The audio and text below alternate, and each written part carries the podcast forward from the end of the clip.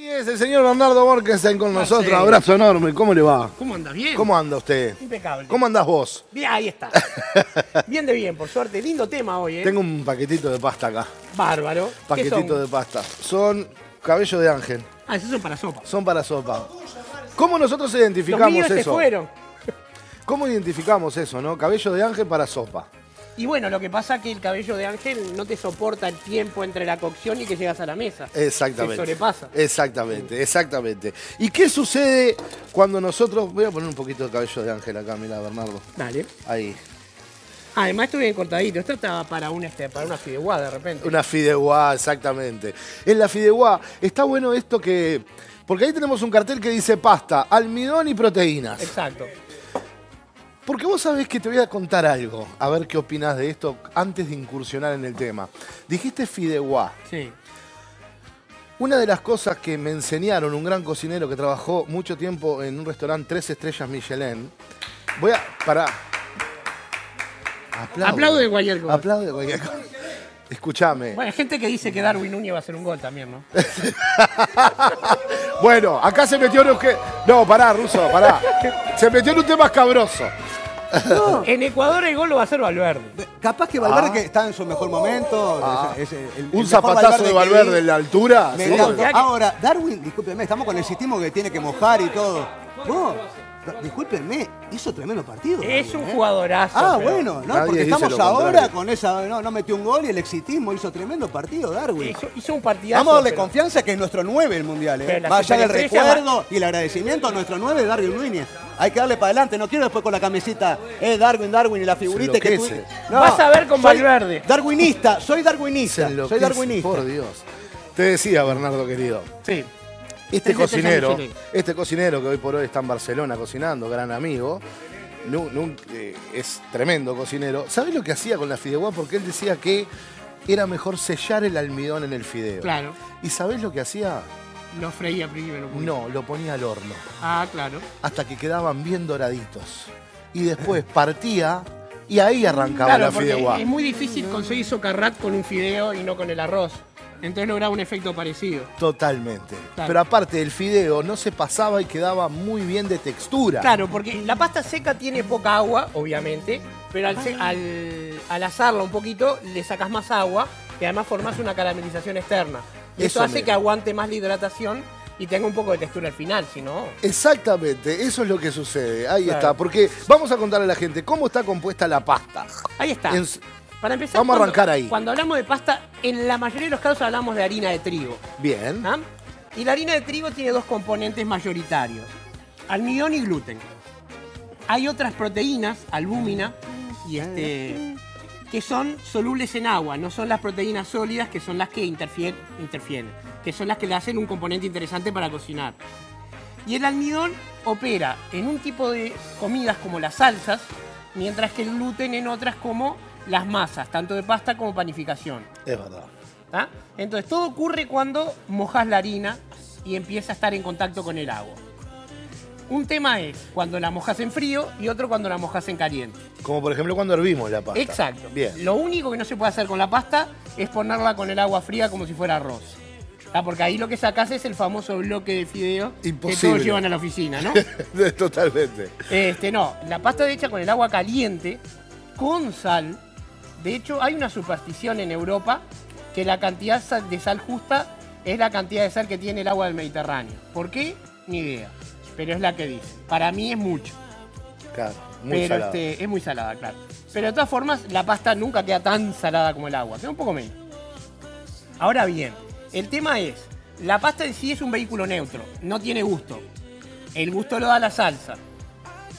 ¿Ah? Entonces, Y el relleno en caso de que sea pasta que- rellena. Bueno, Claro. ya que dijiste pasta rellena, hay un caso diferente a todos los otros que es la lasaña. Porque vamos a entendernos, la lasaña no se hace con filloa. Eso es un canelón desconstruido. La lasaña Muy se hace con masa. Muy bien. De un kilo de harina y 10 huevos, que es la masa que manejan todos los tanos para hacer estas preparaciones que usted está diciendo. Exacto. Y además tiene que tener mucho huevo entero, no solo yema, porque necesitas que sea un poquito más dura para aguantar la doble cocción. Porque vos preparás las, este, bueno, no sé, las- Bernardo, me asombras cada día, es impresionante. Porque es verdad, nadie acostumbra hacer la doble cocción en la masa de lasaña. Bueno, es que si no te queda una galletita en la parte de arriba. Igual hay- hoy, hoy, no sé qué opinás, hay masas que ya vienen en el mercado que es directamente in the oven, en el Pero lo que pasa que Hay que hidratarla bien con la salsa. la esas masas tienen una trampita. ¿Cuál es la trampita? Usan almidón pregelatinizado que permite que se puedan hidratar en agua fría. Pero ojo, donde pongas una arriba de la otra no las separas más, ¿eh? No las separas más. No, no, no, se convierte en un bloque. Exactamente. Hay que hidratarlas de a una, tener la paciencia y este, tener, por ejemplo, una asadera grande donde vas a hidratar desde, al principio de todo las que van a ir arriba. Porque si no te queda una galletita que para peor se arquea y te arruina la presentación. Totalmente.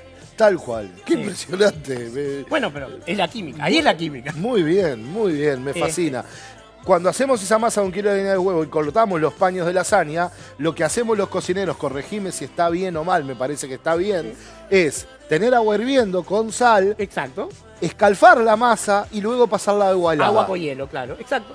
Y después recién ahí armar la lasaña. Ahí lo que podés hacer es tener un paño y las vas poniendo en un paño. Eso hacíamos en Ar de París, un paño bien limpito y las íbamos secando Exacto. en el paño y después Porque de ahí el armábamos. exceso de agua también te puede complicar después. También te puede complicar, exactamente. ¿Qué pasa, Bernardo, con el mito o no, vos lo, lo vas a desasnar esto, de ponerle aceite al agua? Bueno, a ver, acá lo que pasa es que este, parece que lo que sale de Italia es la voz de Dios. ¿ah? Entonces, cada costumbre que hay en Italia con la pasta o con la pizza parece ser la verdad suprema. Yo no digo que no, obviamente son los inventores. Yo digo que no, Los fideos los inventaron los chinos, sí señor, pero los tanos los llevaron a nivel del arte. por supuesto. Eh, a mí me resulta indiferente. Yo a veces lo hago, a veces no lo hago y no noto la diferencia. Pero ¿qué pasa? Yo parto de pasta seca y hago poca cantidad. ¿ah? El aceite empieza a dejar de ser tan inmezclable con el agua cuando el fideo empieza a alargar almidón y se empieza a formar una pequeña gelatinización. Totalmente. Y de alguna manera lubrica los fideos y se pega menos. ¿ah? Pero ahí la diferencia es importante con la pasta seca.